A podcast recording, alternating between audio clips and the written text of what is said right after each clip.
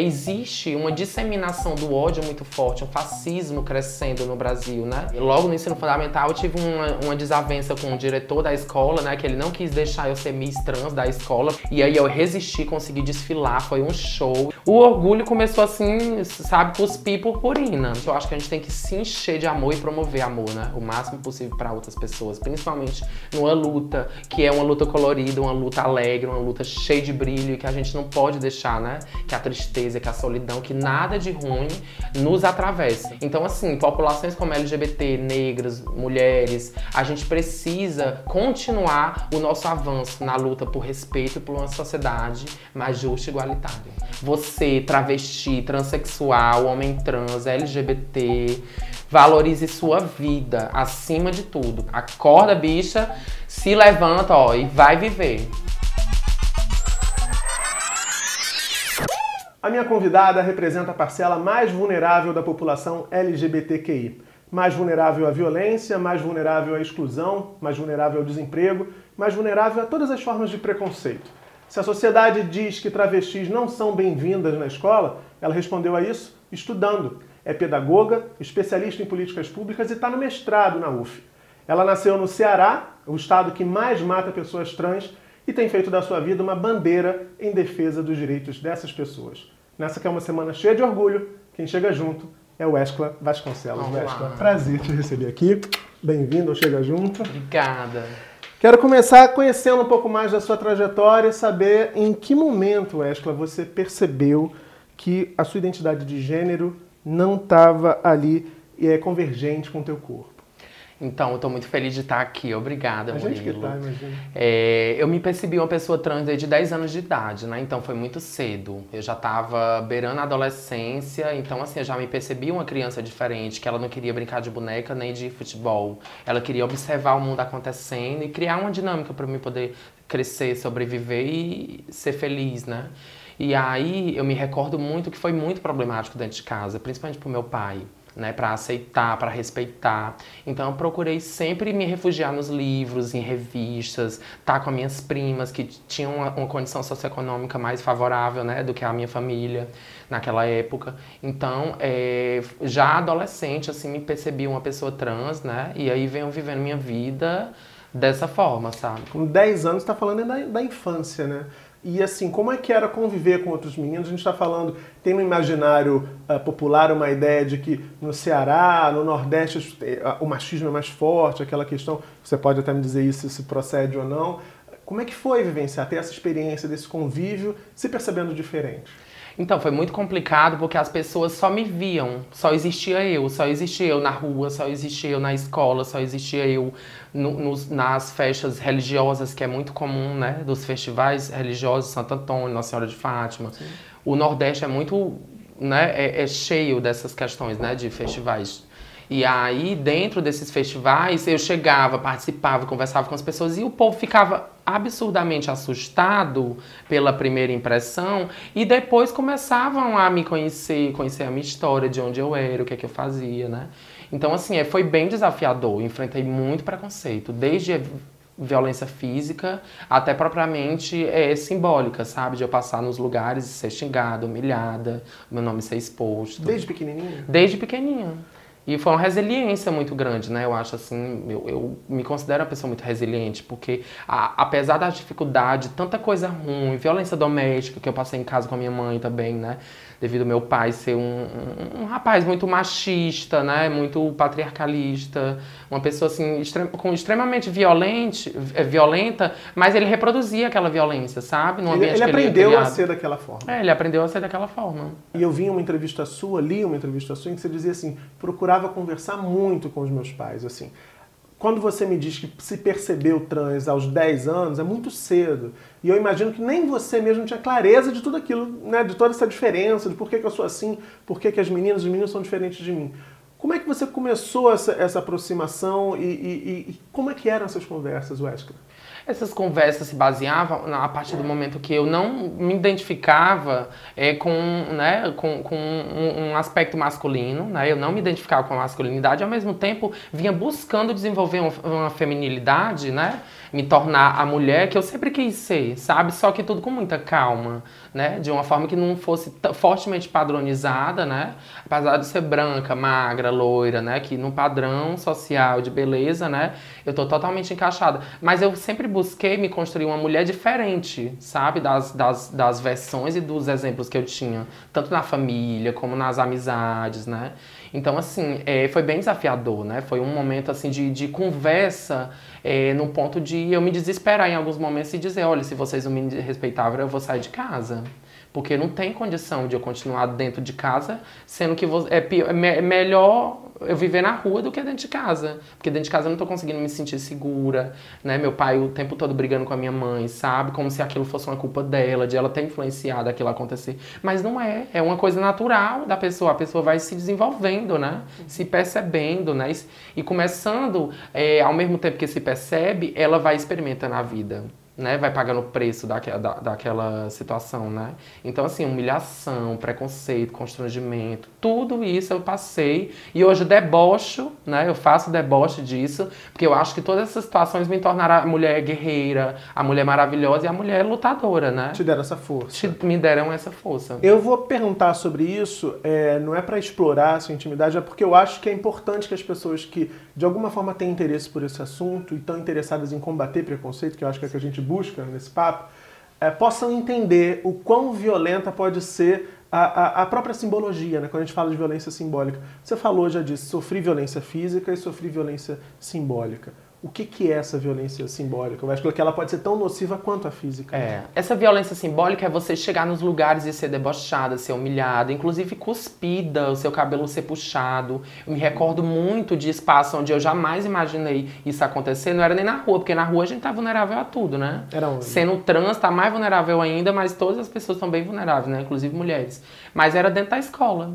No ensino fundamental, eu já comecei a experimentar episódios de muita violência, né? De xingamento, de humilhação, sabe? Dos colegas. Dos colegas, e inclusive de alguns professores. Pois é, era esse ponto que eu queria chegar, porque quando você vive em cima uma situação de violência na escola, não foi à toa que eu disse ali logo na abertura que a sociedade diz que as travestis, as pessoas trans não são bem-vindas na escola.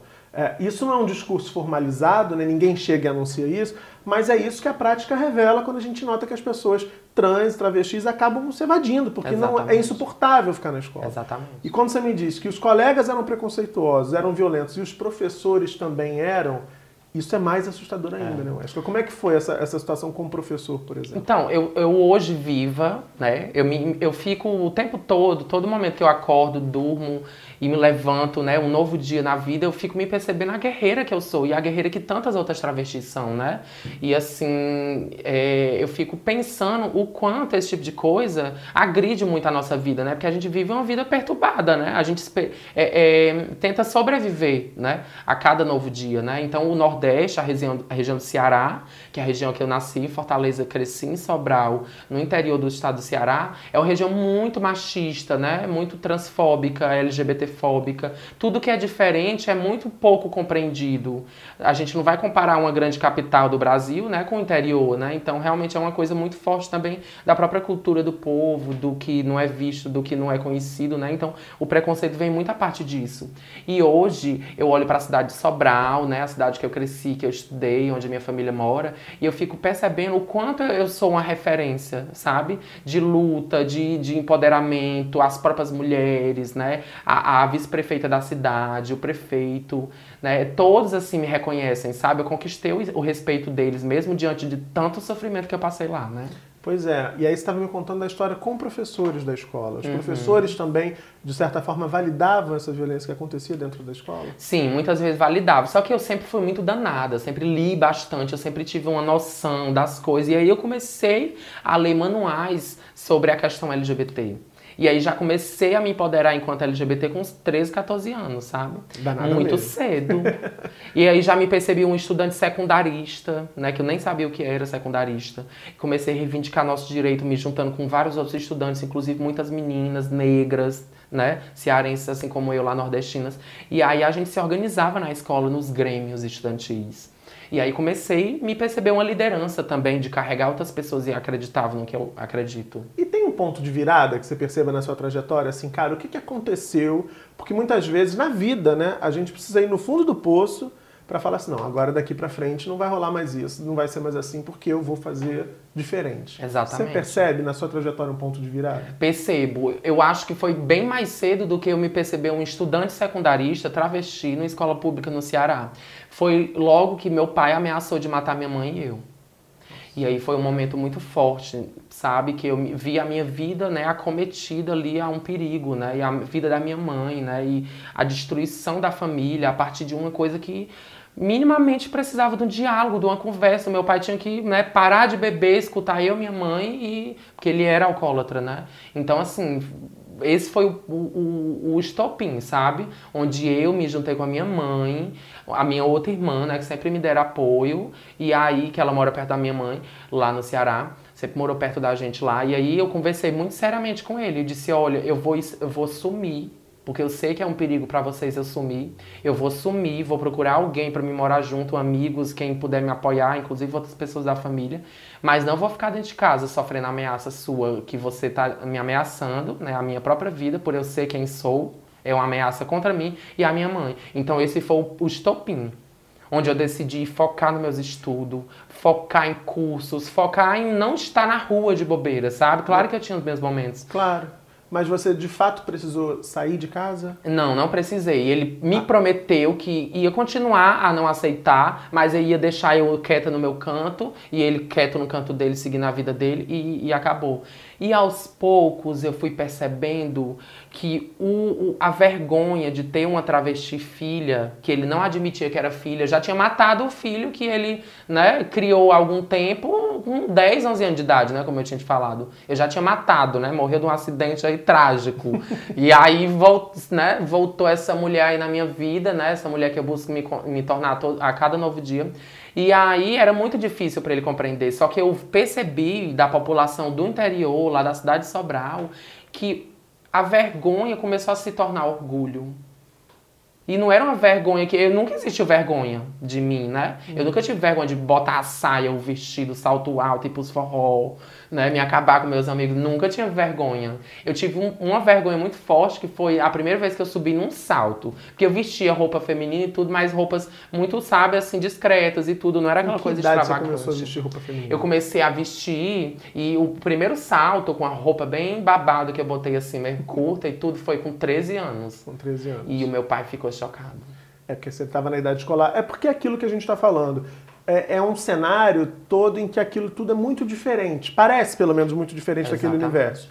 Então eu imagino que tem por parte dele o receio também é. de que as pessoas te, te, apontem, ou te perturbem, ou te agridam, né? Isso. E ele, na dificuldade de lidar com isso, e também a gente não está aliviando o preconceito, que a gente também está imerso nesse caldeirão. Sim. Né? Preconceito é uma piscina Exatamente. e você molhou o pezinho e você já está molhado. Uhum. É, é, era, esse receio todo acabava levando ele para essa, essa atitude um pouco mais violenta, mais agressiva. Exatamente, ele tinha medo, né, de encarar que aquilo era realidade, né, de que não existia mais o menino que, né, ele criou, né, o que estava se tornando ali era uma, uma menina, né, uma mulher. Então, assim, eu vi que essa virada, e aí já foi de 13 para 14 anos, né, já eu entrando já quase no ensino fundamental, no, no ensino médio, né, eu já estava no ensino médio, e aí, porque eu terminei meus estudos com 16 anos. 16 anos, quase 17, eu já estava terminando o terceiro ano, o terceiro do, do ensino médio. Estudiosa. E aí sempre adiantei muita coisa na minha vida, sabe? Eu tinha o mesmo momento com meus amigos e tudo, mas eu sempre fui uma pessoa muito focada. Eu fazia cursos, estudei inglês, entendeu? Tudo gratuitamente em projeto social, que lá no Ceará eu tive acesso. A gente tem um quadro aqui no Chega Junto, que é o Fica a Dica. E eu vou te pedir agora uma dica, Wescla, para quem esteja se identificando com essa trajetória ou para quem talvez esteja vendo esse nosso papo e se perceba nesse momento também. Um menino que talvez se perceba assim, cara, eu não sou esse cara, eu sou uma menina e, e, e eu tenho que seguir a minha vida dessa forma, senão eu não vou ser feliz. O que, que você diria para essa pessoa que está enfrentando essa crise desse momento da autoaceitação da afirmação da própria identidade? Eu acho que a gente está num momento muito sério de valorizar a vida, né? A gente precisa valorizar a vida, o viver, né? Acima de tudo, acima de qualquer problema, porque as pessoas têm problema o tempo todo, já acorda tendo problema e é gostoso ter problema, porque senão a vida vai ficar chata, né? Se não tiver nada para resolver, né? Algo para se angustiar, claro que isso não pode tomar de conta da vida da gente. Então eu acho que a gente tem que valorizar a vida. Você, travesti, transexual, homem trans, LGBT, Valorize sua vida acima de tudo. Problemas acontecem, desespero acontece. Estamos o tempo todo, né, nos desafiando aí, sobrevivendo. No Brasil, o país que mais nos mata. Então a gente tem que valorizar a nossa vida. Acorda, bicha, se levanta, ó, e vai viver.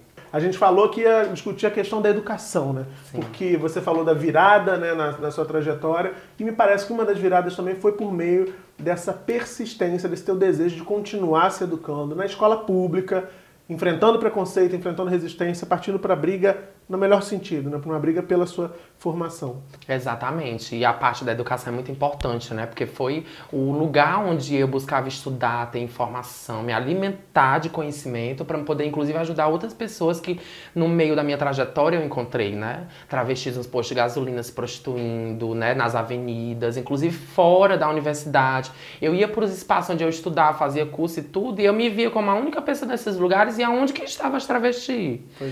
Se prostituindo na esquina, nos postos de gasolina. Então, assim, eu comecei a incentivar, inclusive, algumas ações populares lá, né, no interior do Ceará, voltadas à promoção da saúde para as travestis e transexuais, né? Virei conselheira de saúde no município de Sobral, ajudei muito na política pública LGBT, puxando a primeira conferência LGBT lá em Sobral, né? E assim, é muito importante, vários coisas que eu deixei de frutos, né? E que hoje outras sementes estão lá continuando o movimento, sabe? Isso é maravilhoso. É maravilhoso ouvir você falar isso. Também é muito importante para a gente uh, tirar uma dúvida. As pessoas acham que as travestis vão se prostituir porque elas querem. É, por que, que há tantas travestis vivendo de prostituição? Acho? Exatamente. As travestis fazem parte de uma, é, de uma população no Brasil onde mais né, é vulnerabilizada dentro de, do país que mais mata nós LGBTs. Né? Então, assim, 90% da nossa população trans está no mercado de trabalho da, da, da prostituição, né? está nas ruas. 90%? 90%. E isso é muito forte. A gente precisa lutar por uma política pública que possa proteger, garantir segurança, né? garantir acesso à justiça justiça para essas pessoas que estão na rua trabalhando, porque a momento algum isso é garantido, né? Então estão muito vulnerabilizadas, sabe, sem nenhum amparo. E ao mesmo tempo, para as que não querem se ver nessa realidade, não querem ter esse destino, né? E que eu não sou contra a prostituição, como eu tinha dito, a gente tem que lutar por valorização, respeito e justiça. A gente tem também que lutar pela nossa inserção no mercado de trabalho. E aí a, a gente se vê, né, no desafio de sensibilizar as empresas, sensibilizar inclusive o setor público para que tenha pessoas travestis e transexuais, pessoas trans, né, incorporadas no mercado de trabalho. E aos pouquinhos, pouquinho a gente está conseguindo avançar muito aqui no Rio de Janeiro, assim como no Brasil, né? São doses homeopáticas, né? E aos pouquinhos a gente vai conseguindo avançar. E esse mês de junho é um mês muito feliz, né? Um mês onde a gente celebra, claro que lembrando, né, a dor, morte, sofrimento de várias pessoas LGBTs no mundo, né, que tombaram na luta. E, infelizmente não estão aqui de corpo presente com a gente, né? Mas também celebrar a alegria de hoje ter tantas pessoas LGBT militando, se organizando, né? Um junho de resistência, né? É um mês de 50 anos da revolta de Stonewall, né, em Nova York, que eclodiu aí o mundo né, o movimento LGBT. Então, eu gostaria de fazer a menção em dois nomes muito importantes, né, que foi Marsha P. Johnson, travesti negra que esteve lá na revolta, foi uma das que, né, deu liderança nesse movimento todo, e Silvia Rivera, que foi sua companheira também, né, trans, lá em Nova York. Então, tem muito material, muita história, a gente tem que resgatar a história do nosso povo. Porque uma história que não é resgatada, não é falada, ela não é lembrada. E o povo não consegue ter né, essa identificação de que houve muitos na história, está havendo muitos fazendo história e a gente vai conseguir fazer história aí para as futuras gerações, né? Tá emocionado? Só olhando para trás que a gente consegue pensar um futuro melhor, né? A gente precisa desse, desse olhar para trás para poder se inspirar. Você falou tanta coisa, eu estava aqui pensando, meu Deus, eu quero falar de tanta coisa com ela, o tempo não vai dar. Mas enfim, uma coisa que eu acho que é fundamental a gente discutir nesse processo todo. Você, quando escolheu um curso uh, universitário, você escolheu pedagogia. Por quê? Eu me vi é, com o desafio de minimamente tentar ajudar outros profissionais, né, a nos acolherem, né, a nos ensinarem, a, a, transmitir o saber de uma forma respeitosa, né, a terem um respeito sobre a gente LGBT. E aí eu me vi é, é, dando palestras, cursos, oficinas, sabe? Dividindo mesas de debate com mil pessoas num auditório. Então, eu me vi com essa responsabilidade de levar o saber, de levar a nossas experiências de vida, de levar o quanto a gente, né, precisa conversar com as pessoas para que o preconceito, que é isso, né, o medo do desconhecido, o medo do que você não conhece, seja disseminado, né, através do respeito. Então, eu tive sempre uma admiração muito grande por professores e professoras no Brasil, sempre, principalmente lá no Ceará, onde a escola pública, a universidade pública sofre muito, né, tem muita dificuldade de chegar à informação, de chegar a tudo isso que está aqui em Rio de Janeiro, em São Paulo. Ao mesmo tempo que Sobral é um polo. É um polo. É um polo, né? A educação pública em Sobral, a educação básica tem sido apontada nos últimos anos como exemplo para o restante do Brasil, a questão da alfabetização. Então, enfim, você estava ali no epicentro de no um epicentro. local que pode é, é, inspirar muitas transformações pelo país afora. Né? Exatamente. E você acaba sendo um fruto desse, desse lugar. Isso. Na faculdade de educação, tinha resistência também? Havia algumas resistências, só que eu tinha muitos amigos e amigas, né, professores e professoras, inclusive gestores de escolas públicas, né.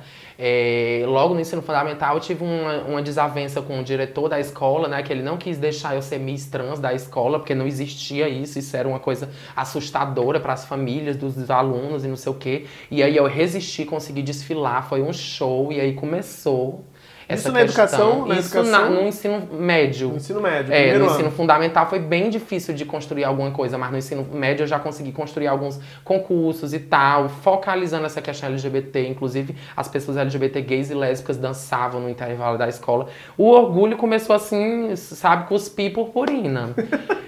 E aí, o que é que acontece? É, na, Na faculdade, né, estudei escola pública e na universidade pública que eu estudei, a pedagogia, eu me vi com o desafio de construir, produzir conhecimento, né? Construir artigos, né, relatos de experiências, projetos sociais, né, voltados para a questão da extensão. E aí foi nesse momento que eu muito contribuí com a cidade de Sobral, interior lá de Aracatiaçu, onde a minha família está talvez me assistindo. Um beijo para minha família que eu amo vocês. E muita coisa boa aconteceu, sabe? Então, assim, foi um curso que me exigiu desafios para mim me perceber uma educadora social e, ao mesmo tempo, ajudar outros educadores e educadoras, né? Do meu curso, meus professores universitários. E ainda assim você não quis parar. Você se formou pedagoga e agora você está no mestrado. Você foi a primeira aluna a cotista né, na, na cota para trans, para pessoas trans, aprovada no, na, no, no mestrado da, U, da, da UF para cultura e territorialidade. Exatamente. Eu terminei pedagogia, me formei em 2017, né? E aí vim para o Rio, já, já estava no Rio de Janeiro, então vim continuar minha vida por aqui, né? A chegada também aí rende um livro, assim, muitos babados. Pois é, o Rio foi, foi, foi nessa primeira vis, vista, foi hostil ou foi mais hospitaleiro? Não, foi maravilhoso, porque é o sonho de toda bicha, né? Vim morar no Rio de Janeiro, né? E tudo, e assim, conhecer todo esse movimento, né, que clama aqui, né, que tem muito forte no Rio de Janeiro e São Paulo, né, que foram duas cidades bem importantes para o movimento LGBT no Brasil, né, política de AIDS, né, também. Então, assim, sempre foi um orgulho, né, ter conquistado essa trajetória, ter estado, né, aqui em importantes momentos também de várias coisas importantes que estão acontecendo na cidade do Rio de Janeiro, no estado, né, que estão servindo de exemplo para o Brasil todo. Então, assim, tudo isso me inspira muito, sabe? Certo. E aí, no mestrado, você está pesquisando o quê? Então, no mestrado, eu já venho caminhando mais para a área da cultura, né? Me, vi, me percebi atriz. Eu tinha feito o curso de teatro lá no Ceará, tinha feito já alguns espetáculos pequenos. Dancei 10 anos da minha vida maracatu, né? Olha. Sempre fui envolvida em cultura, gostei muito. Eu era rodava para todo canto, sabe? Não parava muito em casa, né? E aí, é, dancei 10 anos da minha vida maracatu. Eu era uma personagem dentro da, do maracatu que representa a fartura, a alegria. E eu sempre fui muito isso, sagitariana que sou, né? e aí, é, o que me conquistou, né, dentro do, do, do, mestrado em cultura foi perceber que é um programa muito é, inclusivo, entendeu? Tem muitas mulheres negras, homens negros, né, estudantes da Baixada Fluminense. E aí só faltavam travesti. E ainda vai continuar faltando indígenas, né? Pessoas com deficiência. A gente vai avançando aos pouquinhos. Mas é muito significativo esse, esse, esse avanço, né? Que o programa está tendo de ter recebido a primeira aluna travesti, né? Da UF, no mestrado em cultura. E eu me inscrevi com, para a política de ação afirmativa para a cota para pessoas trans e arrasei, como sempre, né? Passei em quarto lugar, ou seja, de, 15, de 25 vagas eu passei em quarto lugar. Eu dei uma disparada na ampla concorrência. Então, assim, você que vai tentar o mestrado travesti trans por política de ação afirmativa, exerça o seu direito, acesse, se inscreva, né? Busque aí é, é, os seus direitos, inclusive na educação, é muito importante, né? Façam faculdade, entrem no mestrado, doutorado. A gente tem que dominar o mundo, né? E fazer jus ao nosso desafio, né? Que é a gente estar tá promovendo essa igualdade para a diversidade. Isso é fundamental que a universidade esteja aberta para essa diversidade, né? Se fala muito, sobretudo na área de educação, da importância da diversidade, da formação, eh, desde de pequenininho, para que a criança conheça, respeite, valorize as diferenças. E é importante que a universidade se abra nesse sentido também, senão é um discurso né, oco, né, vazio. Exatamente, é muito importante. E eu estou muito feliz, é um programa maravilhoso, acolhedor. Eu fico muito feliz quando eu vou para aula, né? É, eu também dei uma entrevista para o canal France 24 e assim foi muito bem recebido pelo público, as pessoas adoraram, várias pessoas me mandaram mensagem se estimulando, né? Então realmente eu acho que a gente tem que se encher de amor e promover amor, né? O máximo possível para outras pessoas, principalmente numa luta que é uma luta colorida, uma luta alegre, uma luta cheia de brilho que a gente não pode deixar, né? Que a tristeza, que a solidão, que nada de ruim nos atravesse, né? Coisas ruins estão acontecendo, mas a gente está resistindo, está lutando, está ajudando muito muito concretamente outras pessoas, né, na sua vida, na sociedade. Então, acho que esse é um desafio muito grande. Você falou também da importância do setor público se abrir para essas pessoas trans, travestis, mas eu também acho que é importante que a sociedade uh, se conscientize, porque às vezes o empresário pode fazer aquele movimento. Vamos colocar uma travesti aqui como recepcionista. Mas se ele perceber que o público está entrando e está debochando, está sendo o, o, o, preconceituoso e está criando um mal-estar, é muito provável que ele acabe despedindo a travesti, por melhor que fossem as intenções inicialmente. O que, que você diria para a sociedade de uma forma geral? Porque eu acho que o, preconceito, eu acho que é muito, é muito uh, uh, uh, pesado ainda e é, e é, terrível como incide, sobretudo sobre as travestis, né? Como se o lugar delas fosse apenas a esquina, a, a, a noite e não pudessem estar. Você não vê travesti circulando pela, mesmo no Rio de Janeiro. Você não vê travesti no supermercado, é muito difícil, né?